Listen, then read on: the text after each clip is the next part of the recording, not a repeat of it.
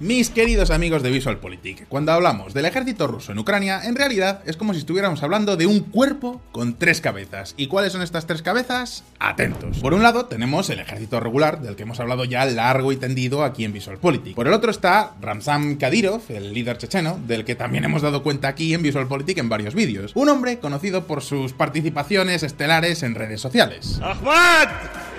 ¡Allahu pero hay una tercera cabeza en la que nos vamos a centrar en el vídeo de hoy. Hablamos de Yevgeny Prigozhin, el dueño del grupo Wagner, la empresa de mercenarios más importante de Rusia. Un oligarca ruso en toda regla, pero un oligarca muy distinto a los demás, porque a diferencia de los silovikis, de los que ya hemos hablado ya en varios vídeos, que son gente con formación y perfil tecnócrata, Prigozhin tiene un pasado mucho más oscuro. Cuando preparamos este vídeo, una de las últimas apariciones públicas de este oligarca ha sido lanzar este mensaje al presidente Zelensky para que el ejército de Ucrania y la población civil abandonen sus posiciones en Bakhmut. Подразделения ЧВК «Вагнер» практически окружили Бахмут. Осталась одна дорога. Клещи сжимаются. Дайте возможность им покинуть город. El protagonismo que ha adquirido tanto Prigozhin como el grupo Wagner en la guerra es francamente sorprendente, ya que parecen ser los únicos capaces de lograr algunos avances y algunas pequeñas victorias en Ucrania. Pero la sensación que deja es de falta de coordinación. Es como si hubiera tres ejércitos distintos compitiendo por conquistar Ucrania y ver quién hace más méritos ante los ojos de Putin. Por un lado tenemos a las fuerzas regulares de Shoigu, los Kadirovsky chechenos de Kadyrov o el grupo Wagner, es decir, el ejército privado de Prigozhin. Así que la pregunta que nos hacemos es ¿por qué Rusia necesita un ejército privado? ¿A qué se dedica el grupo Wagner? ¿Quién es Yevgeny Prigozhin y cuánto poder tiene en la Rusia de Putin? Hoy, en VisualPolitik, vamos a responder a estas preguntas, pero antes vamos a ver un poco de historia. ¿Quién quiere un ejército privado? La gran pregunta que muchos os estaréis haciendo es ¿para qué quiere Rusia un ejército privado si ya tiene el suyo? Además, normalmente la guerra la libran los estados, por lo que aparentemente no tiene ningún sentido. Sin embargo, Rusia no es el primer país que recurre a los ejércitos privados. Mercenarios, de hecho, ha habido toda la vida, ya lo sabía incluso en tiempos de Alejandro Magno, pero no nos vayamos tan lejos. Hablemos de marzo de 2014, cuando Rusia se anexionó la península de Crimea. Aquello no tuvo nada que ver con lo que todos asociamos con una invasión. En este territorio, a orillas del Mar Negro, aparecieron de repente los famosos hombrecitos verdes. Hablamos de soldados sin insignias ni distintivos que el Kremlin nos quiso hacer creer que era una especie de simpatizantes de la causa rusa, civiles que habían tomado las armas para llevar a cabo la anexión. Obviamente, todos los identificamos como los soldados rusos, puesto que servían a los intereses de Putin. De hecho, la actual guerra en Ucrania ha confirmado estas sospechas. O tal vez no. A día de hoy se piensa que los pequeños hombres verdes eran una mezcla de algunos agentes de las fuerzas de operaciones especiales y otras unidades de servicio de inteligencia militar de las fuerzas armadas rusas, junto con personal contratado del grupo Wagner. No eran por tanto fuerzas regulares de ningún ejército oficial, sino una mezcla de espías y mercenarios. Aquí tenéis la principal razón por la que cada vez más países están recurriendo a los ejércitos privados, la negación verosímil. Es decir, que las autoridades siempre pueden negar la implicación directa del Estado en las acciones de estos mercenarios, especialmente en aquellas de marcado carácter clandestino. Por ejemplo, el caso de los hombrecillos verdes en Crimea. Si aquella operación no hubiera salido bien, el Kremlin hubiera intentado decirnos que ellos no tenían nada que ver, o que eso era gente que actuaba de forma aislada. Y gracias a que la anexión de Crimea no se vio como una agresión armada de Putin, a Rusia le salió prácticamente gratis. De hecho, ¿recordáis dónde se celebró el Mundial de Fútbol en 2018? Pues eso. La cuestión es que los ejércitos privados están de moda. Y alguno estará pensando, oh Dios mío, el neoliberalismo ha llegado al mundo militar. Matones que se venden al mejor postor con la de tiranos que hay por el mundo. Pues esperad un momento, porque igual que Rusia recurre a Wagner, Estados Unidos también ha utilizado a los Blackwaters, ahora llamados Academy. En la guerra de Irak, la administración de George Bush utilizó intensamente los servicios de corporaciones militares privadas como Blackwater para aumentar rápidamente la presencia militar estadounidense a medida que la situación empeoraba. Claro que algunas informaciones sobre supuestos abusos perpetrados por algunas fuerzas armadas de seguridad privada contribuyeron a que la opinión pública les percibiera como unos mercenarios irresponsables, lo que abrió un polémico debate sobre su supervisión y su falta de rendición de cuentas. Lo que ha hecho Estados Unidos con los Blackwater en Irak o en Afganistán habla directamente de otra de las grandes ventajas que ofrecen estas compañías militares, la flexibilidad. Un ejército privado lo puedes utilizar en cualquier momento. Si quieres usar tu ejército, por ejemplo, en un país extranjero, seguramente tendrás que votarlo en el Parlamento, defenderlo ante la opinión pública y sacar alguna ley. Esto tiene un coste político y la gente puede protestar. Obviamente, esto importa más en una democracia, pero incluso, aunque un tipo tan autoritario como Putin quisiera ser opaco, para utilizar el ejército regular ruso en el extranjero, su gobierno tiene que informar a la Duma. En cambio, con una empresa privada, Putin no tiene más que coger el teléfono y mandarles a donde haga falta. Así es como actuaron, por ejemplo, en Siria, donde el grupo Wagner estaba peleando con las fuerzas de Al-Assad en primera línea. Mirad esta noticia del año 2018. El Kremlin se desmarca de las informaciones sobre muertes de mercenarios en Siria. En este titular que acabamos de ver se junta todo. Flexibilidad, negación verosímil y otra ventaja muy importante. Las bajas no cuentan igual si son del ejército regular que si son de una empresa privada. Y ya sé lo que estaréis pensando muchos. A ver, Fonseca, los muertos muertos son. Y sí, tenéis razón, pero para la opinión pública no son lo mismo, porque si cae un marine es la Casa Blanca la que tiene que rendir cuentas, pero si cae un Blackwater no. Y por supuesto, otro punto a favor de los ejércitos privados es el mismo que el de cualquier otra forma de colaboración público-privada. Si normalmente las subcontratas buscan ser las más competitivas para así llevarse un contrato público, en el caso de las empresas militares privadas sucede exactamente lo mismo.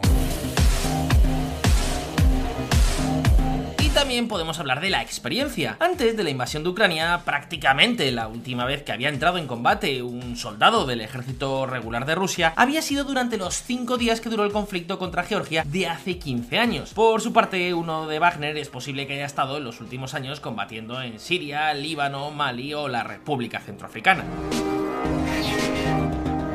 De este modo estamos hablando de otra de las grandes ventajas de los ejércitos privados, que sus miembros tienen mucha más experiencia en primera línea que un soldado regular. De hecho, muchos de los integrantes del grupo Wagner son antiguos miembros del ejército ruso e incluso son veteranos de las guerras chechenas, así que todos estos son los motivos por los que están floreciendo las empresas privadas militares a lo largo del mundo, y especialmente en Rusia. En ocasiones interesa la negación verosímil, la falta de rendición de cuentas, la mayor flexibilidad para realizar misiones semiclandestinas y tener tropas más experimentadas. Todo esto suena fantástico, ¿verdad? Pues hay un problema. La constitución rusa prohíbe la creación de destacamentos armados de carácter privados. Así que la pregunta es, ¿cómo Putin se ha saltado las propias leyes rusas? ¿Quién ha sido el tonto útil que lo ha hecho? Pues bien, ahora mismo lo vamos a ver.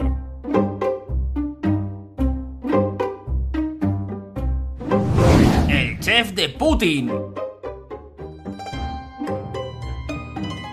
A principios de la década pasada, Rusia empezó a mostrar interés por las empresas militares privadas. La cuestión es que, como acabamos de ver, Rusia no las permite e incluso está penado servir como mercenario. Aún así, el propio Putin sabía que necesitaba algo como un ejército privado, y en la pista de lo que iban a hacer nos puso Dmitry Rogozin, por aquel entonces el viceprimer ministro ruso.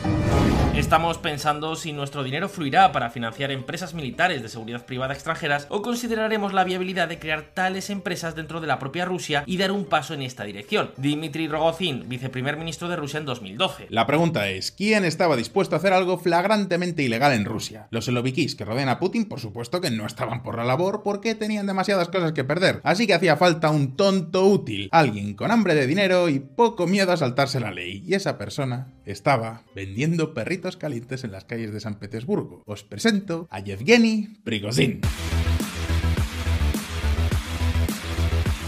Después de pasar buena parte de los años 80 en la cárcel, un puesto de comida callejera fue el comienzo de todo un imperio gastronómico. La caída de la Unión Soviética y la transición al capitalismo de Rusia ofreció nuevas oportunidades a Prigozhin, que con el tiempo abrió restaurantes de lujo como el New Island, que se convirtió rápidamente en el favorito de Vladimir Putin. Su cercanía con el presidente ruso fue el origen de su fama hasta el punto de ser conocido como el chef de Putin.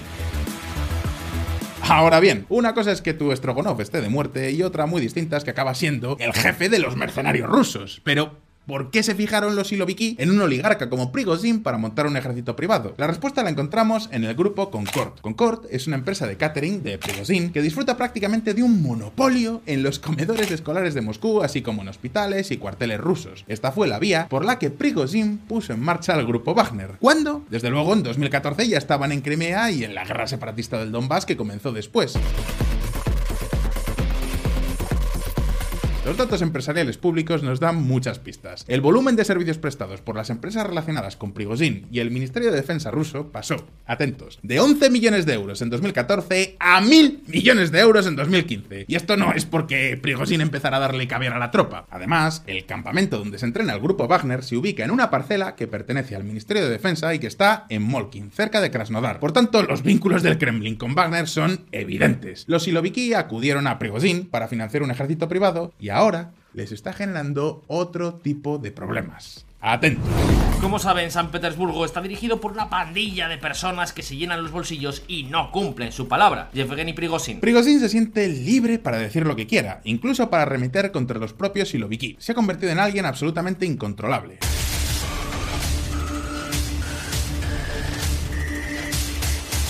Al frente de Wagner, Prigozhin infunde auténtico miedo y no es para menos viendo el historial de sus mercenarios por medio mundo. Su especialidad son las torturas salvajes y las ejecuciones extrajudiciales, y encima se graban en vídeo para alardear, y os aseguro que a su lado Quentin Tarantino es Sofía Coppola. Y sí, habéis oído bien, he dicho medio mundo porque claro, cuando tienes un ejército privado no lo utilizas solo para Crimea y el Donbass. Atentos. Mercenarios rusos buscan oro y siembran el caos en África Central. La República Centroafricana lleva 10 años inmersa en una guerra civil. Su presidente recurrió al grupo Wagner para instruir a sus tropas y garantizar su seguridad personal. A cambio, les ofreció no dinero, sino recursos naturales. Por cierto, que sobre la República Centroafricana os hemos hablado hace muy poco en Not News, que como sabéis es nuestro boletín gratuito para toda la comunidad de VisualPolitik. Os enviaremos cada semana dos boletines analizando todos los principales acontecimientos que explican la actualidad mundial, desde la política al mundo de la economía, pasando por el de las grandes finanzas. ¿Qué decís? ¿Que todavía no lo conocéis? Pues ya estáis tardando. Podéis suscribiros en notnews.com. Y si os gusta lo que hacemos y queréis apoyarnos y encima recibir más boletines, merchandising y un montón de cosas que estamos preparando, podéis sumaros también a nuestra comunidad en Patreon. Os dejamos todos los enlaces en la descripción. Y dicho esto, continuamos, porque hay mucho más. Está lo mencionado en Siria, donde Al-Assad les prometió nada menos que el 25% de los campos petroleros que liberaran de manos de los kurdos apoyados por Estados Unidos, pero también está Libia, Mozambique, Sudán. En el Kremlin están encantados, porque Wagner está aumentando la influencia rusa sobre África en detrimento de otras potencias como Francia. Y al igual que crece la influencia rusa, los negocios de Prigozhin no paran de crecer. Acostumbraos a ver titulares de este tipo. Como los mercenarios rusos se están apoderando del comercio de diamantes africanos. Tal es el meteórico ascenso de este tal Prigozhin que en la propia Rusia está generando preocupación entre los siloviki.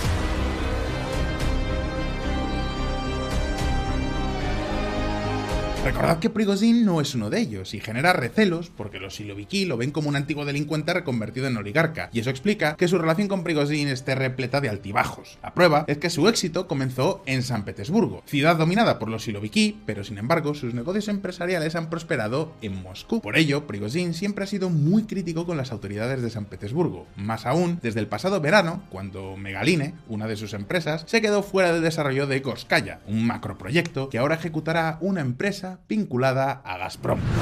Megaline asegura que Smolny rescindió el acuerdo sobre el desarrollo del territorio Gorskaya. Smolny es la sede del gobernador de San Petersburgo. Actualmente está ocupada por Alexander Beglov, un protegido de Sergei Kirillenko, que es la mano derecha de Putin para la política interior rusa. Por eso, Prigozhin se está implicando tanto en la guerra de Ucrania. Victorias en Ucrania se traducen en más influencia en el Kremlin, pero también en más enemigos. Atentos.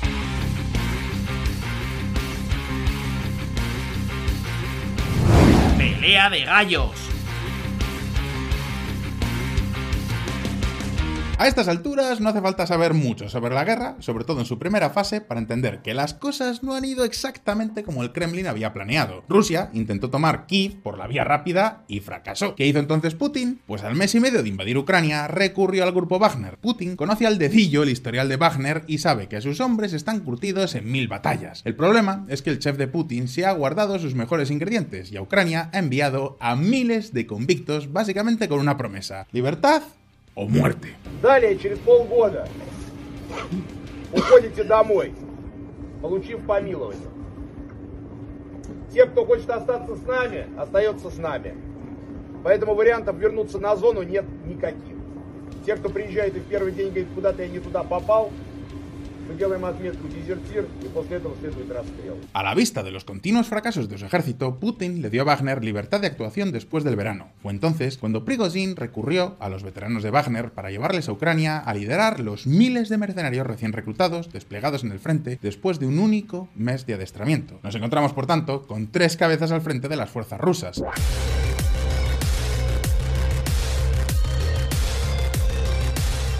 Lugar está el ejército ruso dirigido por silovikis de manual como el ministro Shoigu y el general Valery Gerasimov. Serán muy tecnócratas, pero están fracasando. Después tenemos a los Kadyrovsky, dirigidos por el líder checheno Ramzan Kadyrov. Tampoco pueden presumir de grandes victorias. Y finalmente tenemos al grupo Wagner, que son los únicos que sí pueden mostrar algunos resultados. Sí, es cierto, peleando metro a metro, pero las fuerzas rusas de Prigozhin han empezado a recuperar terreno en el Donbass, y Prigozhin no ha dudado en atribuir todo el mérito a sus mercenarios, incluso a criticar abiertamente al gobierno. Y no creéis que hablamos de críticas pequeñas. Aquí podéis escucharle mientras los mercenarios de Wagner practican tiro con dos generales rusos en la diana.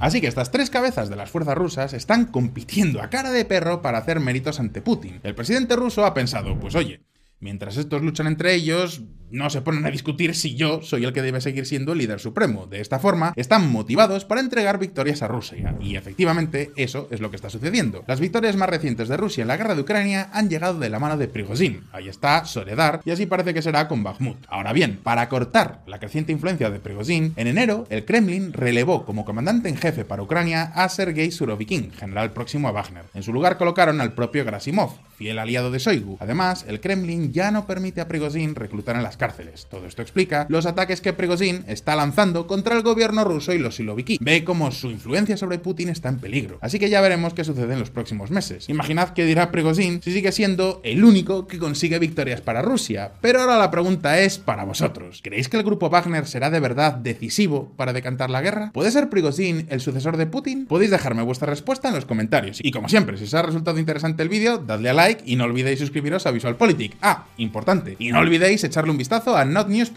Un saludo y hasta pronto.